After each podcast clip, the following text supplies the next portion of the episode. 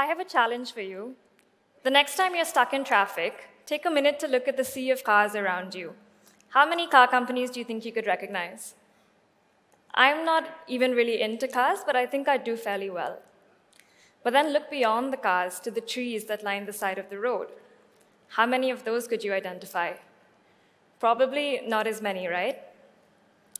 Year upon year, we grow further and further away from nature to the point where we have to question what experience of nature will the next generation have? And if that generation lacks a sort of emotional connection with their surroundings, then will they bother to fight and save it when we need it most? My name is Nirupa Rao, and I'm a botanical artist. In short, that means I paint plants, usually with watercolor, in a way that aims to be not only aesthetically appealing, but also scientifically accurate. And I'm well aware that this is quite an odd profession for a 21st century urban Indian, some might say outdated in the age of the camera. But here's how my journey began. A few years ago, I met two naturalists who work with the Nature Conservation Foundation, Divya Mudappa and T.R. Shankar Raman. And now, interestingly, they actually began their careers working with animals, but they soon came to realize that if they were to protect those animals, they'd also have to protect their habitats, that is, the trees they live off. And so they started a rainforest restoration program aimed at growing local trees that local birds and animals rely on. And they were looking to visually document them in some way, but the photographers they approached came up empty handed. These trees were up to 140 feet tall. That's 26 times my height. Try capturing giants like that in a single camera frame. Besides, the surrounding greenery was just too dense to clearly isolate a single tree.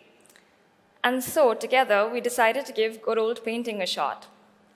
And to tell you the truth, even when I was standing there right in front of them, it was difficult to see the entire tree.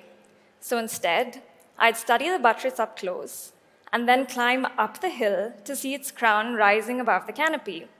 And then, with Divya and Sridhar's aid, we could piece these pieces of the puzzle together into the final painting. For a lot of people who don't know the jungles as well as these naturalists, these paintings are the only way that they'll get to see these trees in their entirety. And we were able to document 30 of the region's most iconic species, along with their fruit, flowers, seeds, and leaves. Through this process, the jungles really came alive to me. They morphed from this undifferentiated sea of green into individual species with individual characters. And I think a lot of people just tend to see plants as background scenery, assuming that their immobility makes them uninteresting. But I began to see that it is that very rootedness that makes them fascinating, the ingenious ways in which they adapt and respond to threats and opportunities on timescales that make our heads hurt to imagine. And I couldn't help but wonder what if I could tell their stories, showcase their complexity? Perhaps we'd all start to think of plants a little differently. And in fact, in my family, plants have always been a source of fascination. My grand uncle, Father Cecil Saldanha, was the first to document the flora of our home state of Karnataka back in the 60s. And my mother has all of these memories of being a little girl watching this entire enterprise unfold. And consequently, I've come to associate plants with adventure and discovery and excitement. And so I knew I didn't just want to paint roses and sunflowers. I wanted to paint the kinds of plants that botanists like my uncle work with. And so I set out to create a book supported by the National Geographic Society on the weirdest, wackiest plants we could find in one of the most biodiverse regions in the world, India's very own Western Ghats. Take a look at these fantastic jewel-like sundews. They grow in regions where nutrient content in the soil is poor, and so they have a little way of supplementing their diets. They lure, trap, and ingest insects using mucilaginous glands on their leaves. The little insects are attracted to the sweet secretions, but once they come in contact, they are ensnared and the game is up. And you might notice that the sundews very cleverly hold their flowers on tall, thin stems high above their murderous leaves to avoid trapping potential pollinators. Further inside the jungle, you might meet the strangler fig.